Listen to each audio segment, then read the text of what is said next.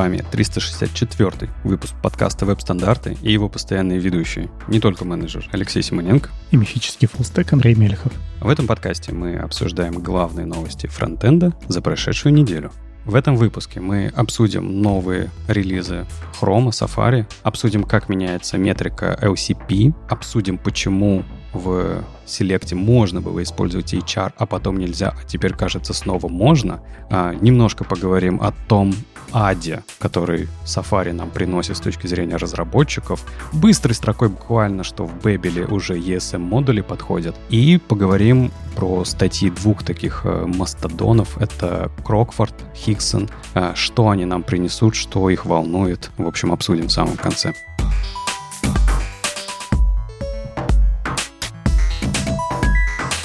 Ну что? Мы выгнали всех, кто не любит Safari. Да, наконец-то мы остались э, с Андреем вдвоем, и наконец-то мы можем посвятить абсолютно весь выпуск, будем говорить час, два, может быть, три, э, только о Safari, хвалить его, говорить, какой он классный. И поэтому мы начнем с новостей Хрома. Да, правильно. Вышел 112-й Chrome, э, мы не можем это никак пропустить. Хочется это оставить Никите, потому что это его хлеб, это его любимое детище говорить о хроме. Но Попробуем сами резюмировать, да, что интересного в релизе. Это, ну, во-первых, нестинг, CSS-нестинг появился.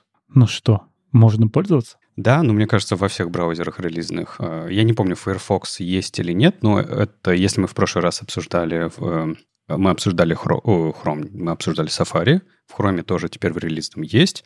А если в Firefox еще нет, то чуть-чуть подождать и можно. А по-моему, он тоже там есть. А сейчас школы будут переделывать программы и обучать людей уже использовать не SaaS, а вот брать готовый нестинг. Ну, я бы подождал немножко с этим, потому что тут нужно... Как это должна произойти небольшая адаптация этого всего, потому что если ты, не знаю, для какого-нибудь бизнеса вдруг выкатишь такой код, а он ожидает совершенно другого, будет тяжело. Или команды разработки, э, ты такой приходишь, весь такой обмазанный CSS-нестингом, начинаешь кодить, а они, а они тебя не понимают. Ты как будто бы с ними на другом языке говоришь.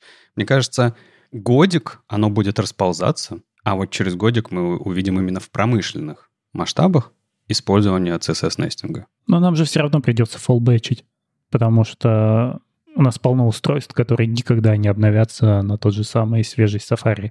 Но я не говорю о хроме. Тут больше как раз, наверное, вопрос ко всяким айпадам. Ну да. Что еще произошло в релизе? Вообще релиз такой маленький, ну вот если мы сравниваем с э, предыдущим релизом Safari, но это нормально для Chrome, потому что они довольно часто релизятся, им, им можно. А, поправили алгоритм а, фокусировки для элемента диалог. А, я, если честно, знаю, вот тут нам реально нужны специалисты, но кажется, предыдущий алгоритм был неправильным, а теперь правильный. Как тебе такая риторика? Интересно. Очень интересно.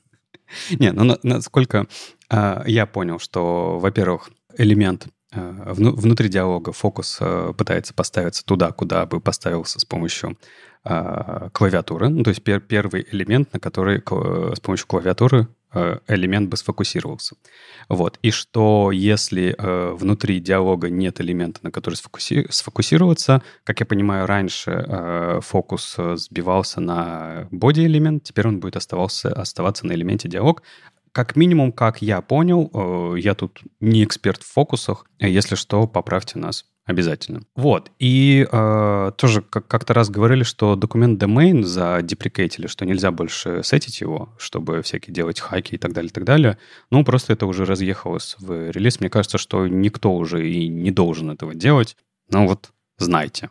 Но больше всего мне понравилась бета 113-го хрома. Она тоже сразу на этой неделе вышла. Подожди, подожди. А как же в 112-м же еще разрешили не писать фетч в сервис-воркерах. Так, ну-ка расскажи. Да, раньше люди засовывали фетч внутрь сервис-воркера пустой, без обработчика, потому что только так оно считалось PWA. Угу. Это вот к вопросу к тому, что же такое PWA. И чтобы оно работало, туда вставляли пустой фетч, который не делал ничего. А теперь можно этого не делать, и у тебя в консольке будет предупреждение о том, что зря ты это сделал. Убери фетч без обработчиков. Хорошо, ладно. Справедливо, да, и правда пропустил. Но все-таки к 113-му. Не знаю, вот хочется именно про 113 немножко поговорить. Потому что, во-первых, э, медиавыражение апдейт — это медиавыражение, которое позволяет понимать на каком устройстве, с какой, как это, отрисовкой, да, с каким фреймрейтом, наверное, у тебя э, в руках устройство. То есть это, например, читалка, вот это а, амазоновская, да, чернильная, которая, либо еще что-то. То есть э, это помогает определить, э, не знаю, насколько хорошо, наверное, ты анимацию должен делать или еще что-то. Там у медиавыражений есть э, три значения. Это print, slow, fast. А, print — это когда э, твой документ э, хотят печатать, а slow — это когда у тебя какое-то в руках, э, какое-то в руках устройство, которое очень редко перерисовывает контент. Ну, не перерисовывает, а по фреймрейту, который очень маленький. Ну и fast — это обычный компьютер. Да, просто сейчас многие устройства умеют, когда у тебя заканчивается батарейка, понижать framerate, и, наверное, это тоже пригодится то ли не только электронные чернила, но ты можешь посмотреть, что он просто находится в режиме энергосбережения, будет slow, и ты можешь убрать всякие анимации, которые будут дерганными, если ты рассчитываешь на то, что это нормальный экран, который там 60 или 120 Гц.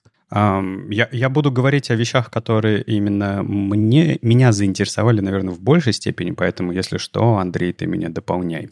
Uh, image set.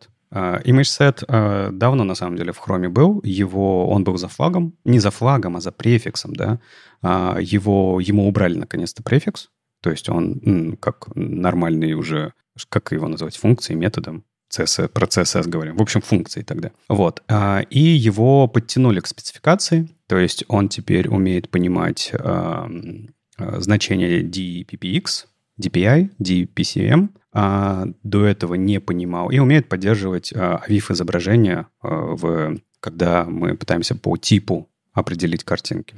Еще мы обсуждали как-то раз вот ту самую сложную, странную, непонятную функцию с точки зрения э, написания. Это get set cookie. То есть вроде get, но вроде set. Э, в общем, э, ее тоже добавили. Э, это возможность устанавливать э, вот эти вот множественные куки, а, в заголовок э, в хедере, который как бы очень сложно вставить, но теперь у вас есть а, возможность списком это все задать, э, метод работает. Ну и uh, Private State Token API заимплементили, добавили точнее. Это гугловский вариант для того, чтобы ну, как-то справиться с э, концепцией того, что мы third-party куки везде блокируем, и у этого есть несколько негативных моментов. А один из них — это э, сложно э, отличать пользователя от робота, от бота, от какого-нибудь кравлера и так далее, и так далее.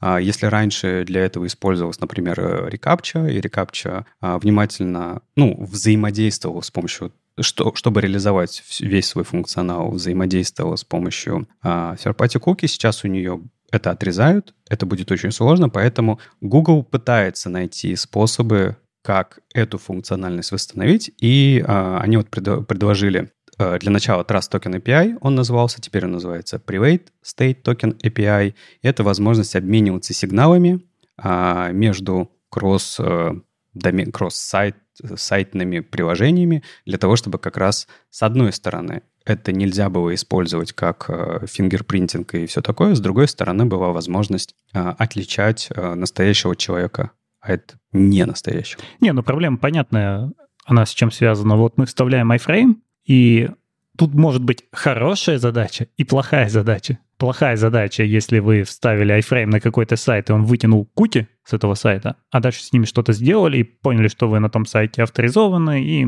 можно о вас что-то понять. А другая задача может быть, когда вы вставляете iFrame с явной целью, что вам надо знать, что этот пользователь с другого сайта, и там он уже авторизован. Это может быть какой-нибудь платежный iFrame, например. Для удобства, что вы вот в этой платежной системе уже зашли, и снова вам не надо вводить свой логин-пароль. Раньше это было легко. раньше мы просто получали куки и говорили, о, все хорошо, это тот же самый сайт, вот у нас такой произошла, я не знаю, как-то портал на тот сайт. А теперь нельзя. Это до сих пор еще в Chrome работает, а Safari и Firefox давно уже подрезали. Там надо пользоваться их решениями, когда у тебя появляется такое окошко, разрешить или нет, считать вот эти конкретные куки. Все это очень некрасиво, очень неудобно, но задача у нас есть. И иногда она не вот плохая, понять, что пользователь оттуда, а хорошая, каким-то образом понять, что пользователь на том сайте уже вошел, и он разрешает, чтобы вот это знание проросло на этот сайт, в который мы этот iFrame строили. Ну, у Google в этом месте судьба довольно а, сложная, потому что это, по-моему, не второе, по-моему, это даже третье решение этой проблемы.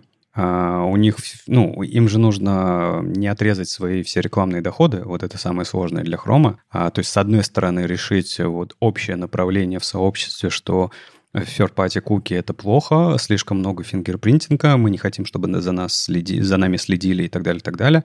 Но, с другой стороны, дать возможность рекламным сеткам а, все-таки вас а, идентифицировать, да, с одной стороны, а, причислять вас к какой-то группе по интересам, чтобы дальше рекламные сети работали. И вот там большой спектр проблем с точки зрения API, и вот Google очень медленно, но на самом деле двигается в, там, в свои собственные решения, которые в Safari, в Firefox уже есть. Да, мы помним эти их проблемы, когда они пытались всех объединить в когорты, и много было крика. Ну и понятно, Google решает проблему того, что они зарабатывают на рекламе, Safari и Firefox, они решают проблему, вот, о которой я изначально сказал, что иногда нам действительно нужно разрешить, как нам самим, как пользователям, мы хотим, чтобы о нас знали. Ну да.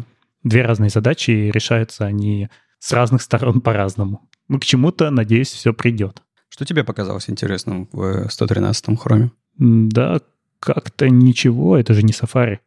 Подожди, а WebGPU? Вообще про WebGPU это мы так ее э, обходим, да, сторонкой, потому что, эм, ну, как бы вроде классно, да, но интернет про на этой неделе про нее-то бурлил в основном, потому что это большое дело. Это донесли, наконец-то, по сути, low-level API, да, один из... Э, ну, какие там у нас low-level API? Это веб э, VASM, да, во-первых, потом это WebHID, э, и потом это... Что-то там еще, по-моему, было. Ну, WebGL. Не, ну WebGL это, по, по сути, как WebGPU, получается, это же кусок WebGL. Вот. И к нам приезжает WebGPU, они готовы, Google готов его катить уже в релиз. Это вот тут я, это совсем не моя тема, а, но, насколько я понимаю, это как раз а, прослойка между а, графическими возможностями системы, в которой браузер запускается. То есть это если в macOS это, скорее всего, какой-нибудь металл или, или не знаю что. Я здесь э, фантазирую, мне так кажется. Вот. В Windows это наверняка какой-нибудь DirectX или еще что-то. Может быть, там где-то Vulkan, еще что-то. Вот это возможность э, переложить на из JavaScript э, возможность использовать э, э, видеокарточку, возможность использовать э, вычисления, очень приближенные к, к железу, к работе с картой. Ну, фактически у нас браузер становится операционной системой. Вот, пожалуйста, вот вам Canvas, вот вам низкоуровневые какие-то запросы, достучались напрямую до железки и рисуете. А раньше это все шло через прослойки и было медленно. Но тут, кстати, недавно же вот была новость, что внутри Гугла пересаживают не разработчиков на ноутбуки с Chrome OS, угу. И такие решения, возможно, они еще и изнутри компании будут расти больше, потому что когда у тебя есть только браузер, то приходится уметь работать в нем эффективно. А, что еще? А, если мы говорим, вернемся на минутку, да, к 112-му релизу, а, там в отдельном блоге у Chrome, это Chrome Speed, ребята рассказали о том, что они немножко меняют свою, свою э, подход к метрике LCP, Largest Contentful Paint. Ну как, не особо меняют, а просто учитывают э, еще немножко деталей. Напомню, что эта метрика — это часть э, Core Vitals, э, который из трех метрик да, состоит feed, CLS, LCP. И LCP — это про то, что э, браузер определяет время, а, отрисовки самого такого большого первого куска видимого объекта в области просмотра. А, и э, что ребята рассказывают? Во-первых, э, они напоминают, что э, исторически они... Ну, тут вопрос, да, какой объект выбрать по которому считать отрисовку. У нас есть всякие hero изображения и так далее, и так далее. Исторически эта метрика LCP, она игнорировала, во-первых, вот эти full screen фоновые изображения, какие-то градиентные изображения, какие-то такие большие куски из CSS, она не считала, что это как раз-таки э, что-то важное, да, то есть она не смотрела на этот кусок. А для того, чтобы более правильно э, уделя... ну, говорить о времени на отрисовку чего-то важного первого большого блока. Вот. И что они сейчас сделали? Они в эти исключения, скажем так, добавили не только и фоновые изображения, которые у нас э, в CSS присутствуют, они добавили еще в целом изображения, которые не несут какой-то контентный, контентный смысл. То есть если это изображение, в котором находится только фон, то и оно вставлено как картинка, а метрика LCP не будет смотреть на нее, а будет ждать другого большого объекта, которого, до, время до которого она и будет считать. А я думал, ты скажешь, что они наоборот решили, раз столько людей вставляет картинки в бэкграунд, то теперь мы будем его считать. Ну подожди, это же не... Ну, давай подумаем логически. Если мы хотим э, замерить производительность страницы, то правда ли, что нам нужно замерить производительность страницы отрисовки хиро изображения? Это же никакого смысла в этом нет. Почему? Потому что это не контентная часть, это часто оформительская часть, вспомогательная часть. Так нет, нет, нет, я про хиро изображение. Оно важно. Для чего? Ну, они же оставили его. Если оно не в бэкграунде, если это просто имидж, и у тебя какой-то блок с фотографиями, то, естественно, большая фотография в центре страницы, она важна. Ты ее не просто так вставил. Другой вопрос, что, да, часто это вставляют бэкграундом. И уже становится непонятно, это важная картинка, которую вставили через бэкграунд, чтобы никто ее не мог скопировать по правой кнопке, или это просто фон, который не важен, и мы сможем отрисовать весь текст, а потом уже дорисовать фон. Но опять же, если ты не нарисовал фон, у тебя может быть текст нечитабельный на странице. Это понятно, но это уже про другое. Это насколько... То есть э, ну, есть же набор метрик, да. Во-первых, это мы не говорим про загрузку всего сайта, да. Конечно, когда сайт весь загрузится, там его и функциональность вся будет, и все, все остальное будет. Но вопрос про первый э, большой контентный блок в, э, в зоне видимости сколько времени уходит на него. И мне кажется, правильно они делают, что они не уделяют внимания каким-то а, не контентным изображениям, а оформительским изображениям. Потому что это оформительское изображение, я думаю, с точки зрения алгоритмов, конечно же, а, его хочется взять и именно замерять время а, до него. Но мне кажется, что не до него нужно замерять время. Тут я с Гуглом согласен. И они вот свой алгоритм потихонечку причесывают для того, чтобы более точно определять, до чего же считать свое время. Ну, это к чему? Да, что сам по себе алгоритм улучшается, по мнению Гугла, как, как минимум, да, это такая корректировка каких-то пороковых значений происходит. И в том же самом Lighthouse, где вы там метрики свои считаете, там, начиная с 112 хрома, вы можете заметить у себя изменения. То есть вы теперь знаете, из-за чего эти изменения будут, но они не только в 112 хроме это раскатят, они потом постепенно еще откатят эти изменения до 109 хрома. И вот начиная со 109 а, будет вот это изменение а, того, как они считают а, LCP-метрику. Ну да, они здесь написали о том, что они эвристику поменяли и теперь могут понимать, если картинка содержит много деталей, то это что-то важное, и ее надо считать. Если в ней мало деталей, она просто легкая, но растянута на весь экран, то это, скорее всего, фон, и неважно, что он загрузился поздно. Он уже не влияет на LCP. Да, да, примерно так. Ну ладно, это все Chrome, Chrome, это же это Никитина тема. Самое это интересное Safari, да? Ну, Safari я пользуюсь каждый день, потому что у меня iPhone. Да, понимаю. Выкручивает нам руки.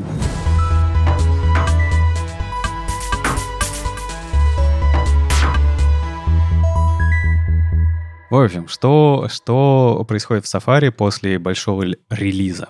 А, вышел Technology Preview 167, и в нем, наверное, ну, такой небольшой релиз, но для Technology Preview это вообще нормально. То есть здесь все окей. И помимо всяких фиксов, э, небольших улучшений и изменений, э, я вот какие вещи для себя отметил. Во-первых, э, внедрили Priority Hints. Да, это возможность с помощью атрибутов Fetch Priority, а, либо это если мы используем в JavaScript, это для метода fetch у нас есть возможность указывать свойство priority, то есть это как э, через HTML мы можем использовать, точно так же мы можем из JS использовать эту возможность. И э, мы можем указывать для любого элемента, ну не, не для любого элемента, а для элемента, да, который э, там картинка, не знаю, для элемента, который network какой-то генерит. Э, можем указывать с каким приоритетом э, в, вот в этот в очередь приоритетов загрузки должен попадать этот ресурс high, low и auto. Но это же было решением на то, что сервер push не взлетел. То есть когда-то думали, а давайте мы просто с сервера начнем кидать то, что важнее. Идея была странная, и она провалилась, потому что сервер не знает, а может быть оно уже есть в кэше у браузера, и не надо лишний раз что-то кидать. И это изменили на Priority Hints, когда мы уже можем браузеру сказать, у нас есть вот важные штуки с таким приоритетом, а теперь ты сам реши, что тебе нужно, сам реши по приоритетам, по этим вот посмотри и сделай своей эвристикой, как будет быстрее. Ну, вообще, вместе с э, этим изменением у нас уже такой большой и богатый инструментарий по управлению э, приоритетом загрузки, тебе не кажется, что даже какой-то перебор, потому что у нас есть э, вот этот вот новый атрибут, это fetch priority, есть атрибут lazy loading, который, по, по сути, складывает это все в low приоритет, да, вот. Э, то есть, на самом деле, если говорить про нетворк запроса, у браузера всегда есть обычная очередь, все, линейная очередь, там никаких хитростей нету. Линейная очередь загрузки ресурсов э, в, поряд... в том порядке, в котором есть, который он будет загружать. И у нас есть э, возможности управлять этим списком дофига. Атрибут Fetch Priority, атрибут Lazy Loading. А, потом скрипты. Для скриптов у нас есть async и defer. У нас есть э, даже type model, он влияет на при, приоритет загрузки. Мы можем положить ресурсы в head, мы можем положить ресурсы в body. Это тоже влияет на приоритет загрузки. Мы можем управлять с помощью э, релов а, там, преконнекты и так далее, так далее, тоже, при, ну, ладно, тут не приоритетом загрузки, но там, по-моему, какой-то рел был, вылетел из головы, который нам помогает а, с помощью линка в, в хеде управлять приоритетом загрузки. Инструментов настолько дофига стало, что ты прям можешь, я не знаю, уже прям идеально для браузера сказать, какой ресурс в каком порядке загружать. А если ты это не пропишешь, то браузер включает свою эвристику, про которую мы только что и говорили. То есть ты можешь указать, что у твоего хира элемента высокий приоритет, а можешь довериться браузеру, чтобы он решил, хира это или не хира. Да. Ну, а что делать? Ну, мы живем вот в такой среде, где у нас все максимально нестабильное может быть. Элементов много, данных много, и как-то этим приходится управлять, вот и выдумывают разные способы. Ну да. А, еще оптимизировали функцию bind, а, если мы говорим про JavaScript. А, не знаю, насколько сейчас ее... Хотя, а почему нет? Да, ее, я думаю, до сих пор используют. И оптимизировали с какой стороны? Во-первых, а, оптимизировали, э, чтобы она быстрее работала, когда мы а, передаем мало аргументов. А во-вторых, оптимизировали, когда мы пытаемся вызвать э, множественные байнды к функции. Вот. А, в принципе, в, если смотреть но на changelog, на коммент-месседжи, а, там авторы этих изменений вообще говорят, что они собираются и дальше в этом месте а, работать и хотят заоптимизировать это все хорошенько. Ну, bind вообще это довольно всегда тяжелая операция была, насколько я помню. И, как мне кажется, до сих пор это э, такие core-механики во всяких либах и в фреймворках. Ну, в React любят bind. Ну, сейчас уже меньше, но в классовых компонентах часто пользовались. Ну вот, теперь будет быстрее в Safari. Еще, если э, от JS немножко перейти к CSS. Во-первых, текст transform э, поменяли, поменяли то, как он работает, дали возможность использовать э, множественные значения, чтобы вам ну, не приходилось писать э, несколько раз текст transform то, текст transform это и так далее, так далее. Теперь вы можете э, сразу задать несколько значений. И если говорить про доступность, то э, добавили роль э, код, который вы можете, если вам, ну, по какой-то причине, э, не знаю, ваша вера мешает вам использовать э, тег, код, у которого, конечно же, есть э, назначение да, в доступности. Вы можете использовать э, отдельный атрибут role, например, для своего div, div, role код, и для в дереве доступности этот элемент будет обозначать, что там внутри у вас лежит код. Как-то так. Ну, изменений, конечно, гораздо больше. Э, какие-то мелочи, какие-то крупные штуки даже, возможно. Я себе отметил такие. Слушай, они вот говорят, что они добавили top-level ampersand для CSS- nesting а. А это как работает? Судя по вот этому pull request у, он заменяется на scope псевдокласс. Мне кажется, что это возможность вынести а, в какое-нибудь медиа выражение, ну, как минимум я примеры такие вижу, а, в медиа выражение внутри функции селектор, амперсант, который он и достанет. Нет? Тебе так не кажется? Я вот на таком уровне не знаком. Да, есть такой псевдокласс Scope. Никогда им не пользовался, но мы можем сделать, э, ну, как-то в какую-то область внутри элемента создать. Не знаю, зачем она нужна, честно. Мне кажется, я уже отстал от CSS. Scope — это то же самое, что и root. Вот как пишут. Ну, нам с тобой согласить гораздо, гораздо легче про JavaScript говорить. Конечно, конечно. Но знаешь, что мы еще любим? Я думаю, все прекрасно. Это всякие разные расследования. И у меня тут есть одно расследование для тебя. Про тег HR внутри э, селекта.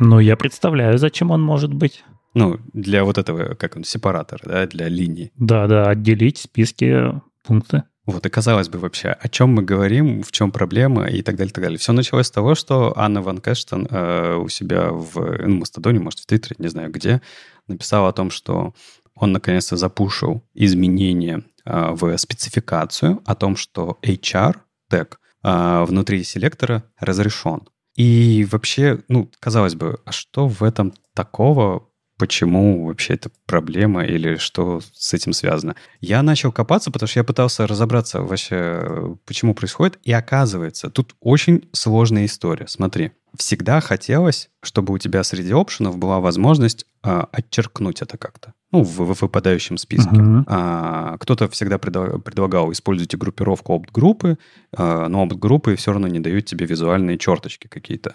А, с помощью CSS у нас не было никогда возможности это стилизовать, да, мы не могли там использовать бордеры какие-то и так далее, и так далее.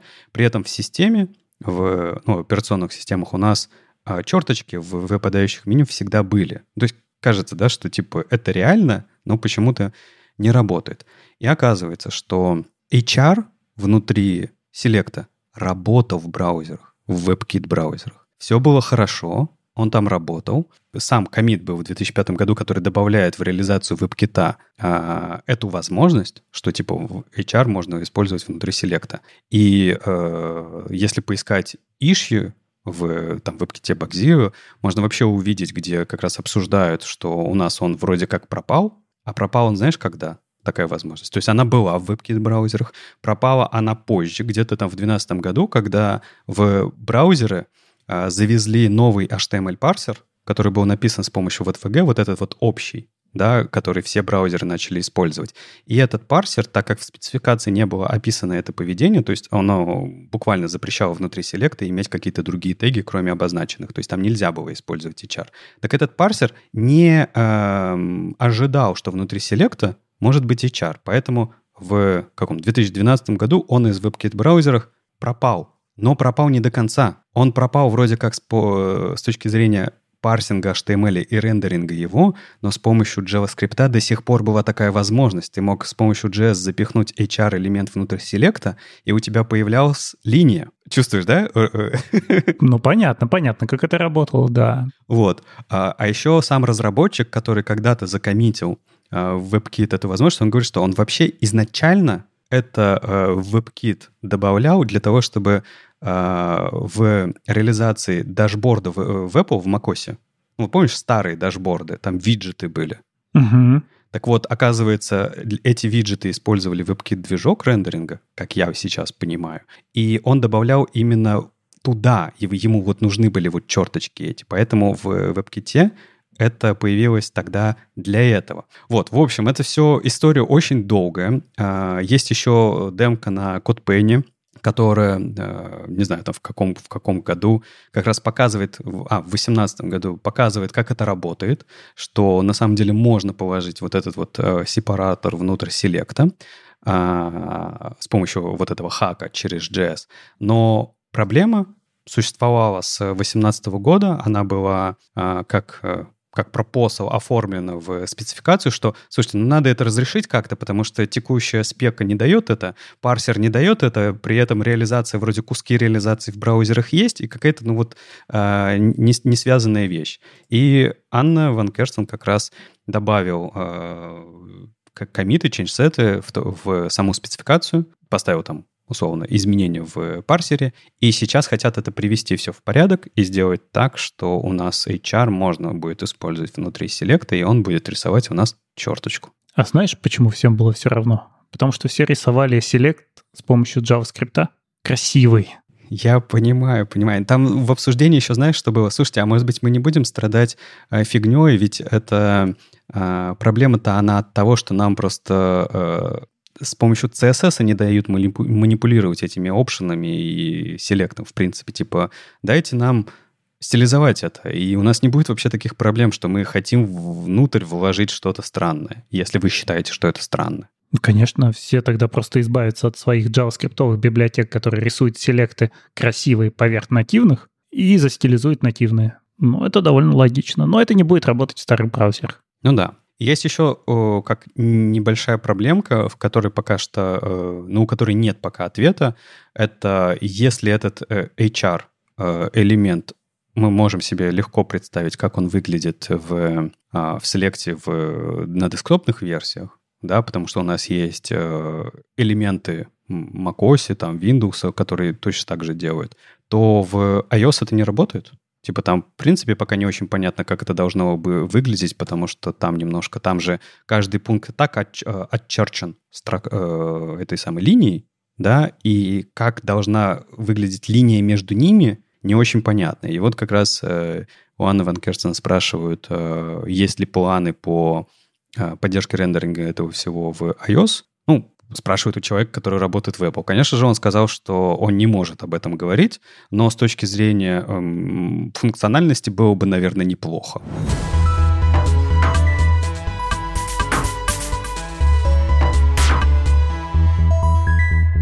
Ну и, кстати, о разработчиках Apple, которые не могут говорить о планах. Тут тоже небольшой такой, не знаю, скандал, не скандал случился. Шпигалин написал статью о том, как ему было больно из-за Safari 16.4, который мы так превозносили за то, сколько всего он нам выкатил.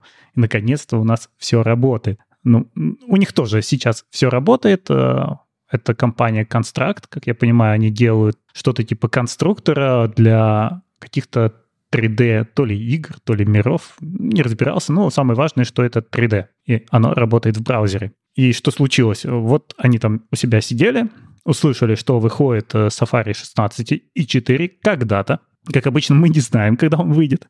Появился Safari Technology Preview, они его установили, и у них все сломалось. И статья вот про это, про то, какую боль они испытали, пока чинили свой проект, чтобы он завелся — Safari 16 и 4, когда он зарелизится на всех, чтобы не сломалось ну, и бизнес-компании, и пользователи, которые на этом констракте наделали каких-то своих проектов, которые уже живут там годами. То есть нельзя просто взять и выкатить новую версию, потому что на ней, на старой версии уже много всего построено. Подожди, а в чем проблема? Ведь именно этот релиз шел с беткой, то есть э, была бета-1, была возможность у всех э, потестировать. Ну, может быть, мало времени, может быть, достаточно времени, тут я не знаю. Но они тестировали бету? Именно в этом и была проблема, что когда они открыли в бете, то все сломалось. И они пошли писать разработчикам Apple о том, что вот мы используем тут библиотеку zip.js, у вас здесь Compression Streams API появился, и он работает неправильно. То есть там есть ошибка со стороны Apple ответили, окей, действительно, ошибка есть. Ну, там даже у них сначала вроде бы что-то случилось, что они говорят, вот вы здесь э, задублировали проблему, но потом разобрались. Ошибка есть. Мы ее починим. Выходит следующий Technology Preview, там в 165 было сломано, 166 вышел, и в нем тоже не, не починилось. А, нет, в 165 как раз не починилось. А когда выйдет дальше, становилось все больше непонятно. То есть у нас на носу релиз 16.4, нам говорят, что в следующем Technology Preview починят, но неизвестно, войдет ли следующий Technology Preview в следующий релиз Safari. Да, так. И по ответам команды Apple понятно, что они пытаются намекнуть. Да, да, вроде будет работать, но они не имеют права сказать ни даты, ни то, что войдет в релиз.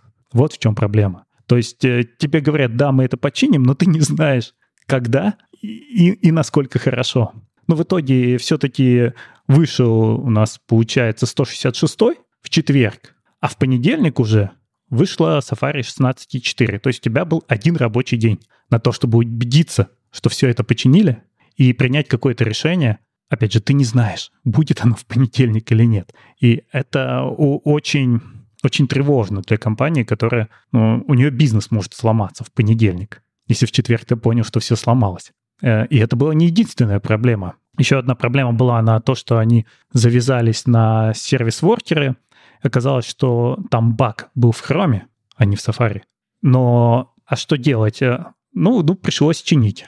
Чинить, но эта проблема была не Safari. А чинить что? Как они просто починили и сделали workaround для бага в Chrome или что именно они сделали? Наверное, workaround, да, сделали как? По-моему, в данном случае они это обошли, да, да, э, это, это удалось им у себя починить, но там еще у них возникла проблема с офскрин канвасом. То есть, да, вот вторая проблема это была из-за хрома, не из-за Safari. Но опять же, проблема была в том, что они не знали, через сколько выйдет Safari. Да, вот в чем было дело. То есть они поняли, проблем, проблема есть, а сколько времени у них на починку, неизвестно. То ли неделя, а может быть месяц. Надо бежать и делать, а когда, когда зарелизится 16.4, мы не знаем. Это очень большая проблема, у тебя нет сроков ты не можешь распланировать свою работу. У тебя есть... Вот здесь три больших проблемы описаны. Они все одновременно свалились на компанию. И непонятно, как распределить ресурсы, к какой дате надо все пофиксить, или откатиться, или что еще сделать. Ну и третья проблема была с off-screen canvas. То, что в Safari э, поддержали off-screen canvas в 16.4, но без WebGL, только в 2D. И получилось так, что на это не был рассчитан код на то, что у тебя offscreen canvas есть, но не полноценный. И из ответили, но это никак не нарушает спецификацию. То есть спецификация не запрещает такое поведение, когда у тебя не полноценно реализованный offscreen canvas. Ну, соответственно, они попытались пообщаться с Apple, предложили им, давайте вы не будете выкатывать неполноценное решение, потому что вы нам сломаете все. Ведь мы же знаем, что у нас веб старается не ломаться. Вот как раз пример приводит с Flatten — который пришлось там переименовывать, потому что нашлась библиотека, которая использовала это имя, и нельзя было это катить в прод. Но Apple здесь отказались. Несмотря на то, что они там 4 года не могли этот Oscreen Canvas выкатить, еще там 3 месяца они отказались ждать. В итоге эта проблема тоже решилась. Туда добавили compatibility hack конкретно для этого движка. Это поведение отключается. Это лучшие практики оперы фактически. Угу. Чтобы не сломать, прям Safari понимает, что вот это вот этот констракторский движок и выключает вот это поведение. Но опять же, это стоило там седых волос компании, потому что они не понимали, что же будет дальше. Они не могли обойти эту проблему. Это было в самом Safari. И к чему вот весь этот э, длинный тред? Это к тому, что не хватает прозрачности. То есть да, они делают, но они выкатывают это все неизвестно когда и неизвестно что. И даже несмотря на то, что у нас есть э, какие-то беты, на которых мы можем наш код потестить, мы тоже не понимаем, а что нам делать дальше. На тебя свалилась вот эта бета, вот представь, вот ты у себя там в академии понимаешь, что ваш какой-нибудь там движок, на котором студенты учатся, он на следующей версии Safari не заведется. Что вы будете делать? Фиксить. А как вы поймете, когда, когда выкатится следующая версия? То есть вот сколько у вас есть времени, как распределить ресурсы, бежать сейчас и ночами чинить, потому что в какой-то момент все сломается. А вдруг не сломается? Вдруг это баг, и она в следующей версии починится, и все снова заработает. Ну, тут, во-первых, вопрос, наверное, э, то есть можно это все переложить на браузеры, и это нормальный ход э, мысли, размышлений и так далее, и так далее. Но тут еще нужно переложить и на свою собственную архитектуру, да, и если это у тебя а, критическая функциональность, а я понимаю, что, видимо, не совсем, учитывая, что все то, что сейчас приехало а, к ребятам, а, до этого этого не было в Safari, но в Safari их движок работал. Да, то есть они, наверное, умели как-то, э, чтобы их система работала и с этим, и без этого, да. То есть тут просто вопрос в деталях, да, что не учли э, некоторые вещи, которые прям э, вроде работают, а вроде нет. Были баги, баги это нормально, их фиксить. Было непонимание, на чьей стороне баг, это тоже нормально, да. Но вот это там, например, что Offscreen Canvas э, поддерживает только часть спецификации, мне кажется, это, это нормальное поведение, я имею в виду с точки зрения разработчиков не ожидать, что у тебя всегда все под рукой. Да, ты же, у тебя же есть возможность, особенно если ты строишь систему таким образом, что ты э, делаешь фича, э, ну, тестинг фич, да, и если есть фича, э, ты ее используешь. Если нет, у тебя есть какое-то более упрощенное поведение системы, не использующая эту фичу, да. Здесь они просто недостаточно глубоко погрузились в это, не ожидали, что это может быть так, не читали, возможно, спеку, э, которая говорит, если, если верить э, инженерам из Apple, который не говорит, что это обязательно должно быть так, да, а, ну, просто положились на это, плюнули. Вот, я тут, э, мне кажется, что с точки зрения всей этой статьи, это очень хорошая статья, ее очень много обсуждали, и для меня а, я вижу здесь две проблемы, с которыми я очень сильно согласен. Во-первых, это прозрачность коммуникации. Этого я согласен, этого реально не хватает. Вы можете не говорить я не знаю, вещи, которые вам нельзя говорить, которые влияют на бизнес и на все остальное, но дайте возможность, если вы чините баги, если они у вас уже в работе, а, сказать, что они будут в ближайшем релизе починены. Вот и все. Второй момент, э, про который ты не сказал, но мне кажется, это еще более серьезная вещь. А на десктопе у нас хотя бы есть возможность тестировать бетки и тестировать Technology Preview. На iOS и на iPadOS у нас нет никаких Technology Preview у нас есть вот эта вот бетка, которую ты должен катить только вместе со всей системой. Да, то есть это ты должен, ну, очень сильно этого хотеть. Я не знаю, ну, кем надо быть, чтобы это делать, да? Ну, наверное, если это core бизнес, то да, это надо делать. Но у тебя все, даже если ты это делаешь, у тебя нет возможности поставить тот самый technology preview, вот про который ты говоришь, да, в котором ты увидел, что есть багфикс, чтобы проверить, багфикс-то он такой, как ты ожидаешь, или там еще есть какое-то поведение, которое тебе нужно уже в своем коде учитывать, да, потому что, ну, все, тут надо честно быть, да, есть э, твои ожидания от того, как браузер работает, а есть твой код, который учитывает э, особенности того, как браузер работает. И это, ну, то есть, с одной стороны, это должны работать инженеры Apple, с другой стороны, это должна работать твоя команда над твоим кодом. Да, в Android, конечно, намного проще. Ты можешь поставить кучу версий Chrome и ночной, и, и Developer Preview, и все это там в разных версиях скачать, АПК-шку поставить, посмотреть. С iOS у тебя таких вариантов нет. Ты просто берешь какой-то один телефон, наливаешь на него бету, на второй телефон ты наливаешь такую версию, на третий ты наливаешь, точнее стараешься не обновлять на предыдущей версии и начинаешь их все использовать. А если кто-то его обновил, то еще не факт, что ты сможешь откатиться, опять же, и поставить то, что может быть у пользователей. Это все очень сильно усложняет тестирование. Но а вот с датами выхода, мне кажется, здесь проблема с маркетингом. То есть они, разработчики, вступают в конфликт с маркетингом. И им не разрешают сказать, что в понедельник мы выкатим большой классный релиз, и это все испортит. То есть если они заранее еще там за две недели скажут, вот готовьтесь на тот понедельник, будет большой релиз Safari. А там под это готовят большие статьи красивые. Да не только в этом проблема. Я, я вообще считаю, что это как раз э, минимальная проблема. Ты правильно сказал про маркетинг, но маркетинг здесь в какой части э, присутствует? Они катят не отдельно браузер они катят обновление всех своих э, операционных систем. В один день они раскатывают и, и macOS, и iPadOS, и iOS, и tvOS, и WatchOS. Все, все, что угодно они раскатывают. Это огромный процесс, в котором, в котором браузер и изменения в рамках браузера — это маленькая часть. И прикинь, э, конечно же, они не разрешают, а они не могут сказать, когда это будет, потому что это зависит от многих других факторов, от многих других команд, которые вообще занимаются абсолютно другими продуктами. И это проблема и очень узкая и тяжелая для Apple место. Если бы они могли Safari отвязать от обновления Safari, отвязать от операционных систем, всем было бы гораздо проще. Ну, им надо изменить, наверное, представление о браузере о том, что это не просто какой-то продукт внутри операционной системы, а это уже фактически вторая операционная система внутри твоей операционной системы. И от нее тоже очень многое зависит. Она не должна просто приезжать вместе с операционной системой, а веб намного сложнее стал. Но пока вот у Apple какой-то немножко устаревший здесь подход. Ну, э, с одной стороны, устаревший, но вообще, если так задуматься, на рынке-то они единственные в этом положении.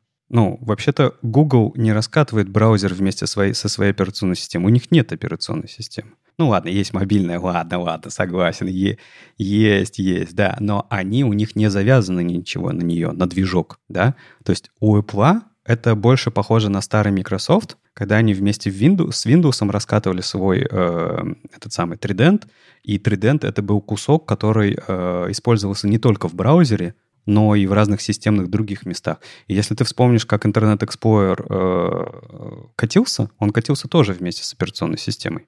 То есть он не обновлялся отдельно.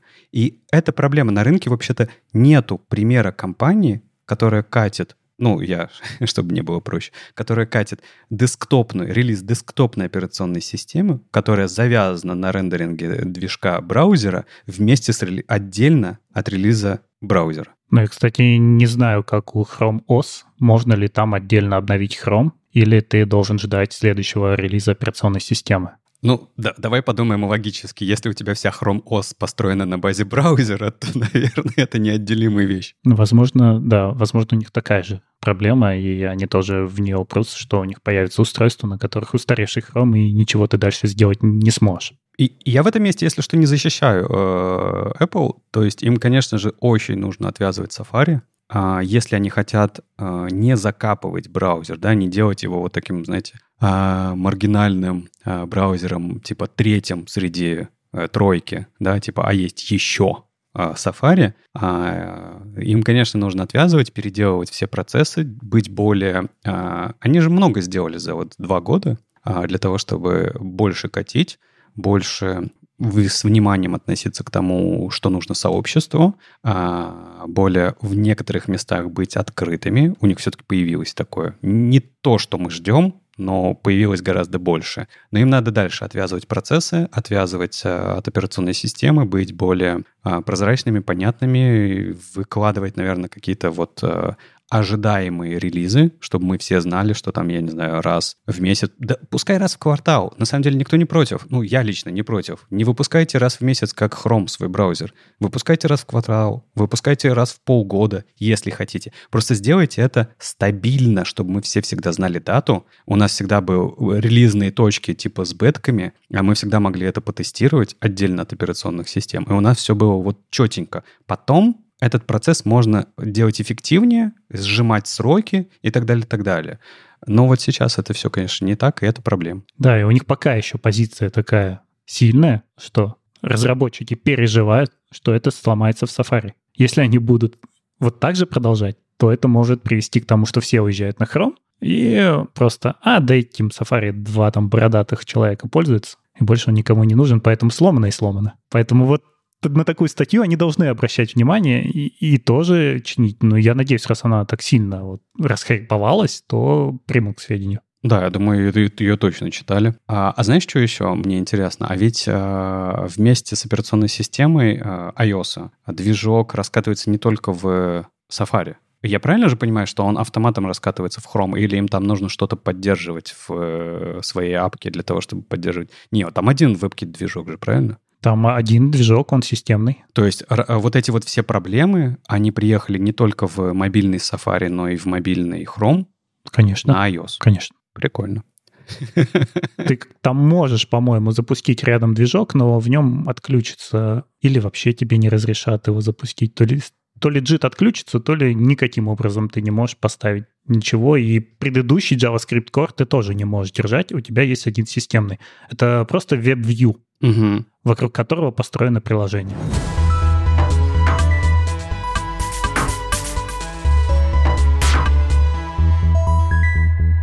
Ну и про беточки. Тут у нас есть супер экспериментал ESM фича. Ну, такая маленькая новость, что Babel, его core, переписывают тоже на ECMAScript модуле, и можно попробовать. И точка. Ну, фактически да. То есть это то же самое, что сделали недавно в TypeScript 5, когда внутри они стали пользоваться ECMAScript модулями. Теперь Babel идет в ту же сторону, и может быть у нас улучшится ситуация с ESM, потому что пока это, конечно, полнейший раздрай, если вы пробовали перейти с Create React App на какой-нибудь вид, вы это ощущали. Если у вас библиотечек больше, чем базовая какая-нибудь одна, то, скорее всего, где-то что-то сломано и не так поддерживаются ECMAScript модули, чтобы их там rollup мог собрать. Но он чувствительный к таким вещам. Соответственно, сейчас если такую большую штуку, как Babel переписывают, то, может, заодно еще много чего вокруг поправят. Слушай, а у нас не будет, ну, то есть э, уже заметен тренд на то, что инструменты начинают учитывать э, не только с точки зрения поддержки себя, э, то, что ты можешь это в окружении с ESM-модулями использовать, но и переписывать себя э, для того, чтобы поддерживать лучше и внутри ESM-модули. Это TypeScript, это вот Babel сейчас. А наверняка другие инструменты потихоньку будут подтягиваться. А не будет вот обратного витка проблем, что э, это все будет лучше учитываться в системах, которые используют изначально ESM-модули, ну, типа Vita, э, да, как сборщика. А не будет проблемы то, что мы Babel тяжелее сможем использовать в системах, где у нас CommonJS модули и CommonJS э, процессы сборки? Ну, я надеюсь, что они удержат этот баланс точно так же, как вот и произошло с TypeScript. Они сразу и сказали, что так как есть много людей, которые используют еще Common, то мы не готовы переезжать на ESM и будем учитывать все потребности. Угу. Я не знаю, мне кажется, это еще много лет будет все идти, потому что CommonJS удобный. Если ты пишешь на ноде, тебе так удобно. Тебе привезли новый неудобный стандарт, который все-таки стандарт. И в браузере у нас нет никаких CommonJS модулей. Поэтому придется переезжать, но сопротивляться еще будет долго. А ты говоришь, что в ноде, э, в ноде удобнее, но в ноде же тоже core модули переписывают на ESM. Ну, в ноду давно тащили эту поддержку ESM, но до сих пор я слышу, а зачем мы это делаем? Ну, то есть у, у нас все стало хуже. Ага. У нас была своя система модулей, она работала, мы к ней привыкли, а тут приехали эти ESM, с которыми все непонятно, может быть, нам надо остановиться и остаться на своей системе, зачем затаскивать то, что нужно для браузера. Дина, он же тоже был против CommonJS, против Package.json за ESM-модули, которые импортируем мы по длинному пути, и к чему они пришли? Они поддержали уже Package.json. Вот в этом году, там, месяц назад где-то у них появилась поддержка Package.json, то есть они возвращаются куда-то тому, с чего начали, против чего они были ну, изначально. Не, не всегда это решается, так что давайте вот перейдем на новое, и будет хорошо. Ну, вообще как будто бы, да, такое сейчас идет. Есть тренд, да, вот это вот бежать вперед, делать все лучше, затаскивать новые технологии и так далее, и так далее. И тренд людей, которые останавливаются такие типа, а, а что чё мы вообще делаем и, и зачем? Тут ведь интервью с э, Дугласом Крокфордом было.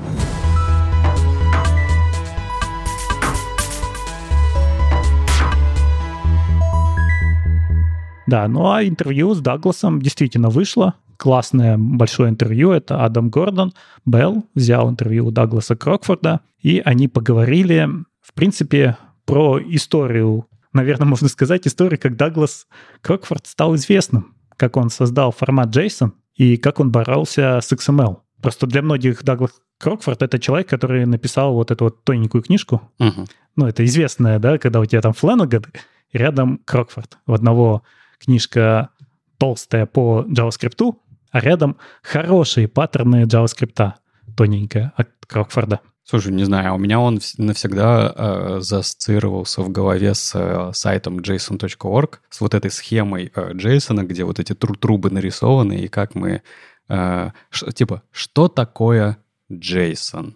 И вот, вот этот вот фон такой вот, э, как, как бумага, да, э, и на нем вот черный, черный толстый линии. Не знаю, вот в голове прям навсегда запечатлелось. Ну, как раз э, вот это интервью, оно про то, почему появился этот сайт, почему появился JSON.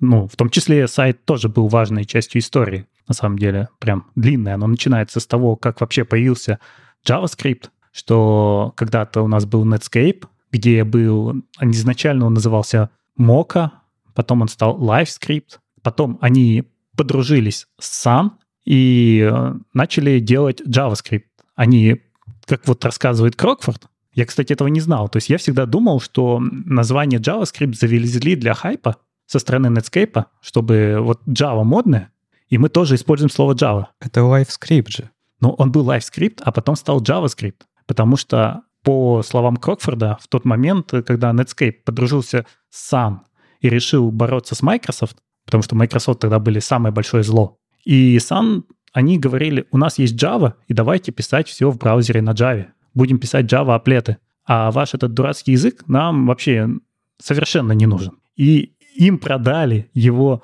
со словами «давайте его назовем JavaScript», что он как будто бы относится к Java. Подожди, кто это сказал? Мне нужно знать этого человека, который потом на 20 или 30 лет испортил вообще в сообществе все, потому что вот эта вот дурацкая, идиотская абсолютно ошибка, которую делают многие, говоря Java, имея в виду JavaScript, так она бесит. Крокфорд об этом говорит, что у него тоже было неприятие JavaScript когда-то, потому что он писал на Java, он услышал, что появился язык, который называется JavaScript, посмотрел в него, и он пытался на него смотреть как на расширение Java, такой тип, как язык скриптовый для Java. Он смотрел и не понимал, что это, и зачем оно нужно, почему оно такое ужасное. И это мешало. Но изначально, по его словам, я такого раньше не слышал, что это было обговорено с Сан, что мы используем слово Java в названии языка, чтобы Сан больше не приставали, почему вы не используете Java в вашем Netscape навигаторе. Ну это ладно, а с Джейсоном-то что? Ведь тогда, в то время, э, самым главным, наверное, вариантом разметить какие-то объекты это был э, XML, и XML, по-моему, был везде и умел все. Да, и это самая большая часть истории о том, что тогда Даглас Крокфорд работал в компании, которая делала что-то, вот такие протосоциальные сети, трехмерные, как метавселенная. Еще до того, как появился Second World, они делали свою, а потом у них закончились деньги, они стали искать разные решения, еще какую-то там компанию купили, и вот в какой-то момент у них появилось понимание того, что можно все делать в браузере. Хватит использовать Java, хватит это долго собирать какие-то приложения, там даже аплеты, они ужасно запускаются. Это чудовищный пользовательский опыт. В какой-то момент они поняли, что все можно сделать в браузере. Еще до того, как появилась Gmail. Они стали экспериментировать, и в этот момент они ощутили, что вот формат XML, он слишком тяжелый. Его ну, просто очень дорого парсить. И сидя вот небольшой компанией своей, когда они там уже пытались какой-то стартап сделать, они придумали, что а давайте возьмем наш JavaScript, вот его формат объектов, и, и вот в таком виде прямо и вытянем на клиента. А там очень дешево распарсим, Тогда ему пришлось написать библиотеку парсинга, потому что этого не было, конечно, в ECMAScript. И, и все получится хорошо. У нас появится компактный способ описания объектов, как они могут от сервера лететь до клиента. И эта идея, она была революционной, потому что в этот момент все еще очень сильно верили в XML. То есть все было построено на XML. Писали эти чудовищные SOAP. Здесь он, конечно, Крокфорд издевается над названием. А букву А он там как только не переводит SOAP. И он говорит, вы в SOAP, первое S означает simple, но это совсем не simple. Это очень сложный, тяжелый протокол, но вокруг ходили крупные компании, там тяжеловесы продвигали, что будущее за XML. Тогда же, вот помнишь, все верили в тот же самый XSLT. Угу, так и Слушай, я, да, про сам HTML, если вспомнить, был уже XHTML. Да, и да. идея того, что у нас будет XHTML 2.0, и это супер э, близкая к XML вещь. И Даглас пытался это перебороть. Они ходили со своей идеей, что вот у нас есть JSON по разным компаниям и говорили, давайте сделаем и покажем миру, что можно писать просто на JavaScript приложения, которые выглядят как десктопные, которыми удобно пользоваться в браузере. Но их разворачивали со словами «это не стандарт». У нас есть вот ребята тяжеловесы, и они говорят, что стандарт — это XML. Вы пришли сюда с каким-то птичьим языком, с которым непонятно, что будет завтра. И тогда Крокфорд ну, он пытался придумать другое название. В итоге он остановился на JSON, купил сайт, написал там спецификацию и уже стал ходить с сайтом. Вот так появился вот этот JSON.org, потому что нужно было показать, у нас есть спецификация, мы это не из головы придумали, у нас есть целый сайт. И уже так пытались продать. На самом деле у них ничего не получилось. Они там крах этот пошел, и компания тоже рухнула. Но, к счастью, появился Gmail. И вместе с Gmail все увидели, что такое Ajax. Угу. Что действительно можно делать клиентские приложения в браузере, которые работают так же, как десктопные. И вот здесь JSON залетел. Несмотря на то, что в Ajax у нас в конце X означает XML, все равно все уже ушли на JSON. Потому что люди пришли новые, которым не хотелось разбираться с XML, и JSON им подошел. И в итоге XML умер. Сам по себе просто за счет своей тяжеловесности. И Крокфорд победил. А что было дальше? Ну, а дальше уже Основное, наверное, только то, что это внесли в стандарт. Этого не было в стандарте. Здесь несколько классных историй про то, как у него сайт ложился, когда люди пытались библиотеку парсинга XML вытягивать с его сайта. Mm. И он видит, у него трафик вырос, ему надо много денег платить, он в библиотеку сверху дописывает текстом, что, пожалуйста, удалите эту строчку, иначе ничего не будет работать. И у тех, кто вытягивает, тоже все ломается. Они потом пишут в блоге, еще у него там история с ФБР даже есть, когда у него какую-то библиотеку тащили аж в Россию в большом объеме. Ага. И он ее переименовал, но они продолжали ломиться к нему на сайт, там уже получает 404. И тогда он сделал редирект на сайт ФБР, и на следующий день ему отключили сайт. Со словами «Кажется, вы пытаетесь задедосить ФБР». Ой, слушай, да, он хулиган. Да. И в итоге, что он говорит-то самое интересное, что фактически главное его детище — это Джейсон. Он пытался придумать, возможно, новый язык. Ну, он мечтает о каких-нибудь распределенных языках. Он считает, что то, что мы сейчас делаем, уже устарело, что пора отказаться от идеи, что у нас есть одна машина, на которой там выполняется код, и мы его читаем. Так как у нас теперь клиенты, сервер, распределенная сеть, мы должны куда-то двинуться дальше. Но сам он не верит в то, что человек может сделать два больших дела. Он как раз приводит вариант там с автором Паскаля, что он сделал Паскаль, но получилось не так, как задумывал автор. Автор делал Паскаль как обучающий язык, а его стали использовать для нормального программирования. Тогда он сделал модула и модула 2, но они не взлетели. Угу. И Крокфорд тоже говорит, что я не верю, что можно сделать две больших вещи за жизнь. Вот моя большая вещь — это JSON. То, что я победил SOAP, то, что все перешли с XML на JSON, все.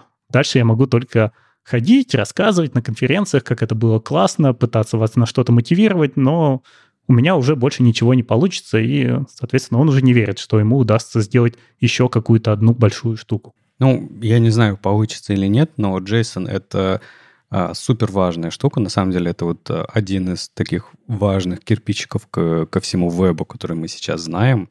А, я не знаю, помнишь ты свои первые впечатления, когда ты с Джейсоном познакомился, вот, работая? Я помню, что когда я увидел, я очень удивился, насколько все может быть просто. И я, когда его первый раз увидел, тоже подумал, у меня был вот как раз, э, ну, много работали с, с, с, XML, и я не понимал, тоже думал, что это очень просто, а еще меня очень сильно убила идея того, что это и есть JavaScript объект.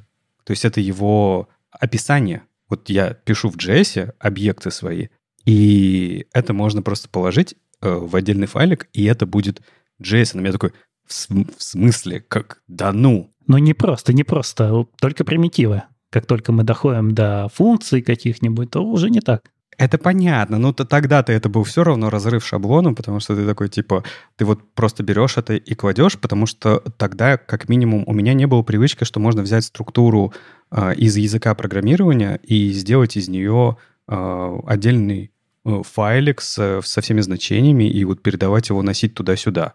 Еще здесь в целом как раз интересно, Крокфорд рассказывает о том, как у него у самого произошел слом сознания.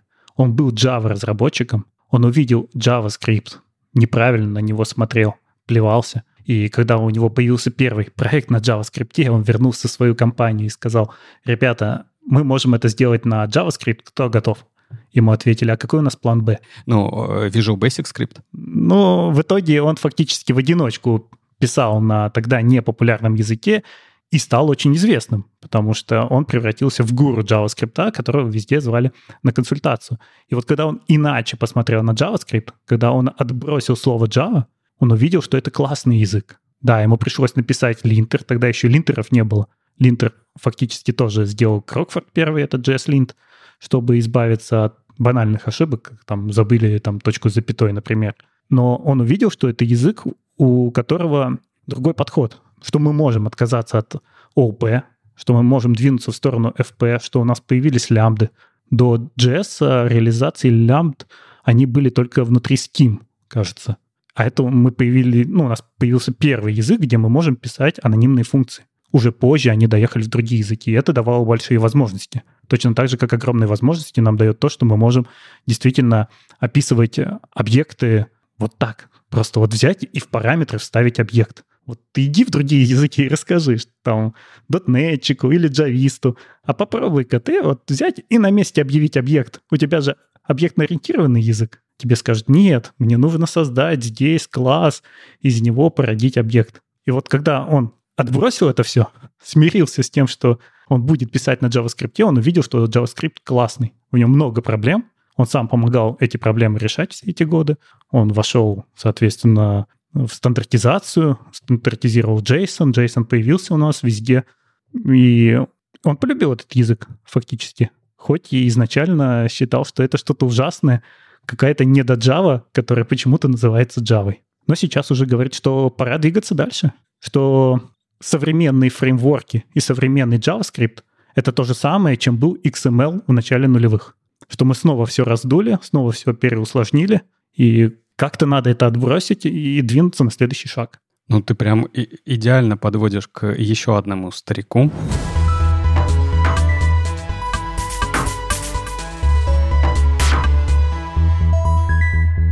Ладно, не старику, но мы сегодня обсуждаем именно таких э, больших экспертов, легенд, которые вот э, говорят о своих идеях. Сначала Дуглас Крокфорд, теперь э, Иэн Хиксон, э, человек, который стоял за спецификацией HTML5, насколько я помню, работая. Не знаю, он поработал, по-моему, кучу мест в Опере, в Гугле, в E3C. И Иэн Хиксон не сегодня предложил, но уже какое-то время назад а, говорит, что, слушайте, ну, кажется, он тут как будто бы они с Дугласом, знаешь, э, пообщались.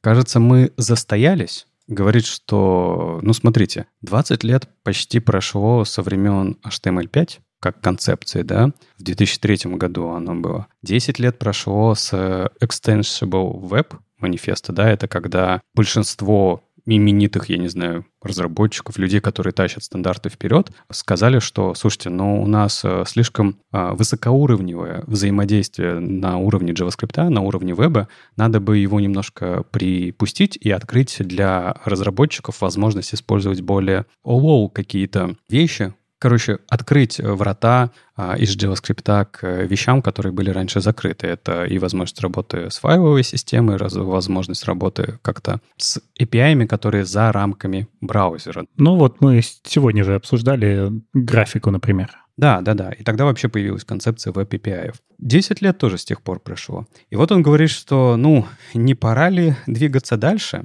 Он написал такой э, документ в Google Доге, предлагает туда прийти, покомментировать его, если вы хотите, о его мыслях, о том, что может быть э, современным веб-стеком.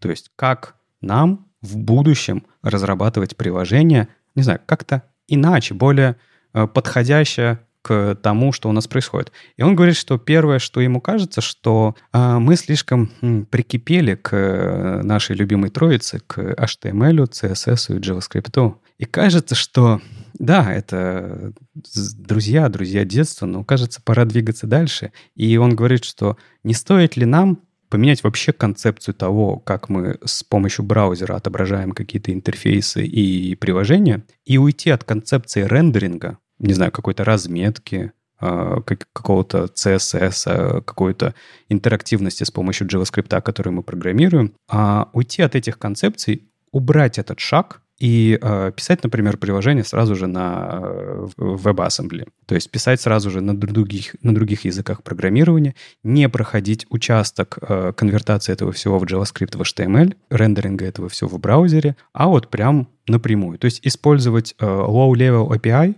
с помощью WebAssembly писать код, э, с помощью WebGPU использовать э, возможности вычисления, которые тебе дает операционная система и железка, с помощью разметки ARIA определять, как это приложение должно взаимодействовать с разными устройствами, вывода, ввода, с помощью WebHID иметь возможность использовать свои устройства ввода для того, чтобы это правильно в приложении интерпретировать. И э, мне понравилась его идея, знаешь, он говорит о том, что хочется найти механизм, чтобы убежать из э, окружения JavaScript. Вообще убежать от концепции все вокруг JavaScript. Типа, что это должна быть за концепция? И вот он говорит, что типа э, у него есть концепция, как мы можем перейти от текущего состояния к новому состоянию. Он думает о том, как прекратить ну вот что сейчас происходит, если мы хотим использовать э, тот же самый WebAssembly?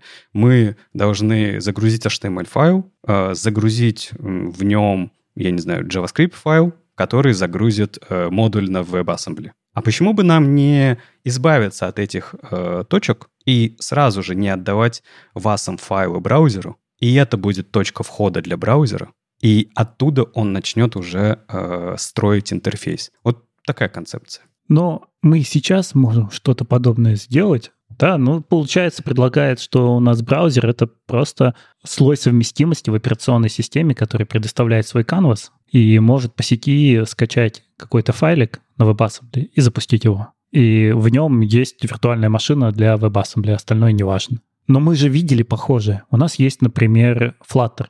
Flutter рисует по канвасу кнопки. И к чему это приводит? К проблемам с accessibility как минимум, потому что если ты рисуешь кнопку сам, ты должен уже внутри своей системы обеспечить все то, что нам дает браузер из коробки. То есть ты можешь на странице написать тег button, и у тебя отрисуется button максимально совместимый, и мы отдали на браузер. Думай сам, как ты его рисуешь, что ты в нем поддерживаешь, или ты все рисуешь с нуля, как будто ты находишься просто в операционной системе.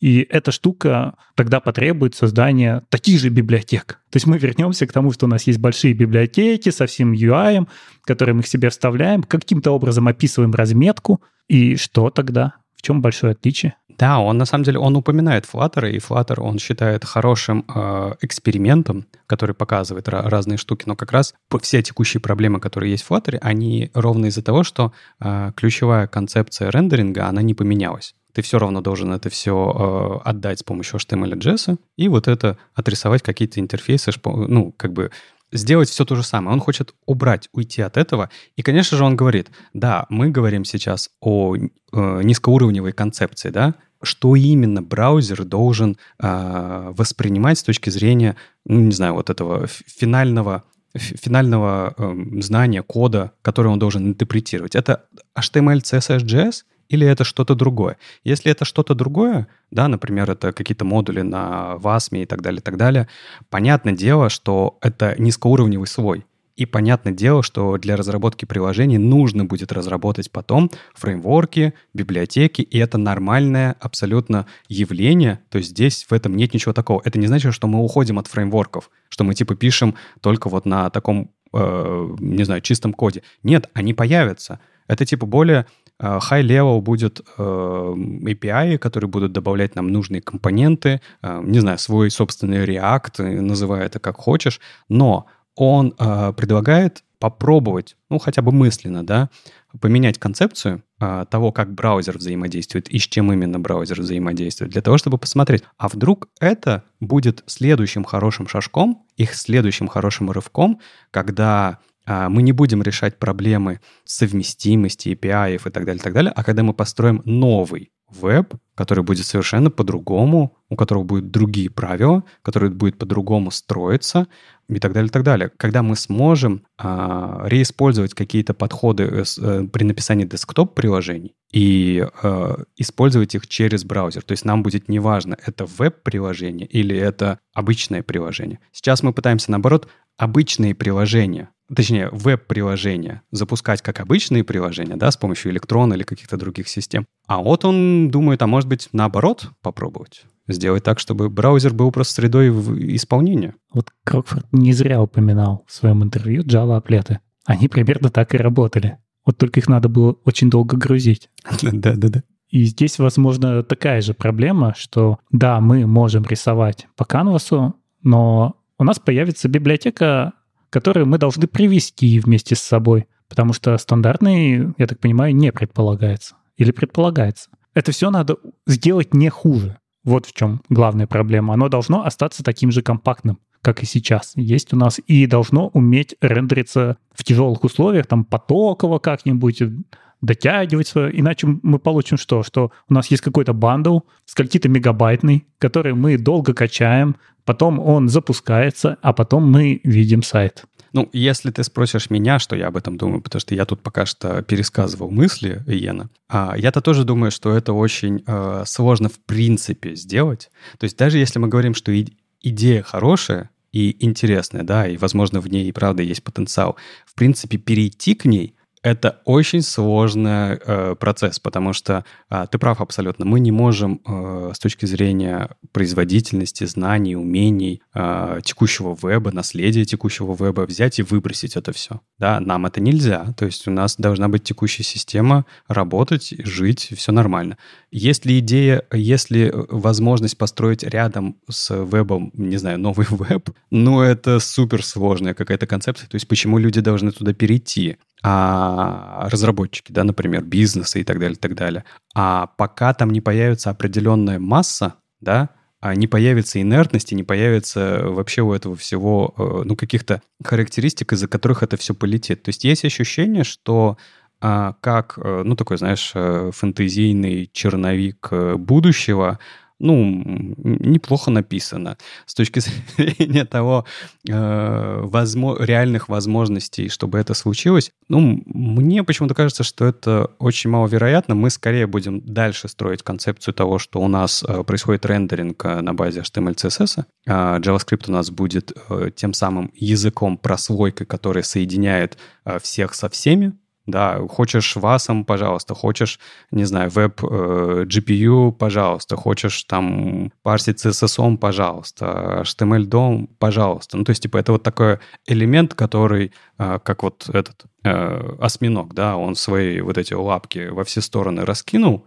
и у всех что-то забирает, и ты вот пишешь приложение э, вместе, в котором ты можешь э, подтянуть какие-то знания из каждой области. И все. Мне кажется, скорее вот это будет концепция дальше продолжать развиваться. Ну, а так это, не знаю, хороший черновичок такой. Ну, это не замена веба. То есть у нас остается веб как место, где лежит текст и картинки, и очень много статичного контента. И появилась потребность писать приложение. Да, мы видим, как взлетела та же фигма. И вот э, в области приложений, да, здесь что-то может подвинуться, наверное, в такую сторону, что мы еще больше начнем воспринимать браузер как операционную систему. В третий раз сегодня говорю, по-моему, про это. Но это не отменяет того веба, который написан вот там за 25 лет, или сколько там уже получится, который сделан просто в виде разметки, с которого мы читаем тексты, потому что вот мы читаем статью, и мы ее читаем как статью.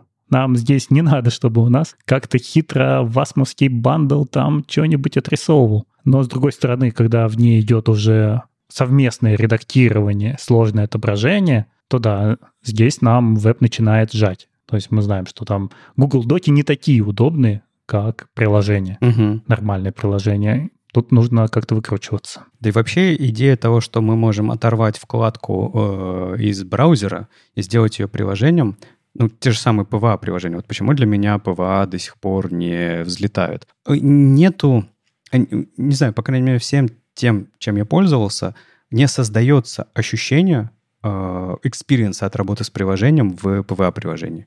Я не знаю почему. Ну, то есть, возможно, это дело не технологии, а дело реализации. Но я люблю, например, э, когда ты закатываешь вот тот же самый, например, DeepL. Да, есть переводчик на базе нейросетей, у него есть прикольная, прекрасная веб-морда, ты можешь заходить, переводить и так далее, так далее. Но мне дико удобно использовать их э, приложение.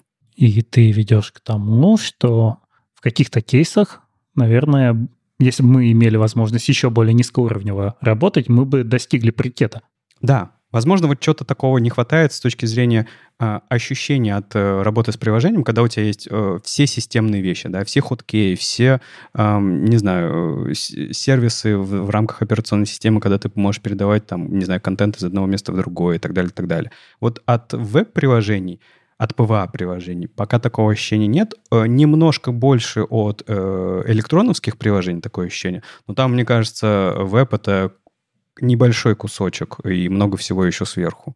Тут вопрос просто, а зачем нам браузер? Если у нас все написано на WebAssembly и дальше низкоуровнево работает, то, может быть, достаточно в систему поставить движок для WebAssembly и скачать бинар? Так а может в этом и, и есть идея, что типа зачем нам и правда это окно? То есть нам нужно что-то, что нас, э, что нам дает взаимодействовать с интернетом да, интернет как система э, распределенная, да, вот э, людей, я не знаю, компьютеров между ком- другими компьютерами, да, с помощью сети. Вот. И нам нужно как-то э, узнавать сайт, приложение и так далее, чтобы он общался с сетевыми какими-то э, штуками и так далее, так далее. В принципе, я не против того, чтобы это был не браузер, а, не знаю, какое-то отдельное приложение. Ну, подожди, нам все равно нужно приложение, которое будет нам открывать каталог, я не знаю, сайтов или других приложений или еще чего-то. App Store такой своего рода. Да, а так это у тебя получится та же Java, что у тебя есть виртуальная машина в системе, и на ней запускается байткод. Mm-hmm. Так что, э, есть все-таки у Хикси э, какие-то, не знаю, вещи здравые в том, что он пишет? Мне кажется, он пишет... Э, вот здесь нет новой концепции, я это и так слышу постоянно от разработчиков, которые не хотят учить HTML, CSS, JavaScript, они говорят, мы когда-нибудь вас всех выгоним и будем ставить наши любимые приложения прямо в WebAssembly и там все делать. Мы об этом мечтаем. А новой какой-то концепции, как зачем здесь тогда браузер, как оно живет в сети, что у нас меняется, я здесь не вижу.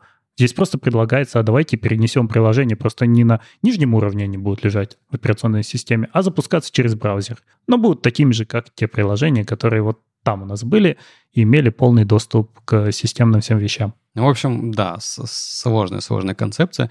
Но мне кажется, что все равно должно быть какое-то развитие, да, то есть если... Э, Иэн хорошо подчеркнул, да, что и правда 20 лет HTML5, 10 лет Extensible Web манифесту, и кажется, что вот э, дальше точно такое же должно быть какое-то развитие, которое приносит нам э, новые уровни, с помощью которых мы можем писать э, наше приложение. Не, ну понятно, наш веб становится сложнее, все в него уезжает, и мы все больше упираемся в возможности браузера. То есть куда-то мы должны будем двинуться.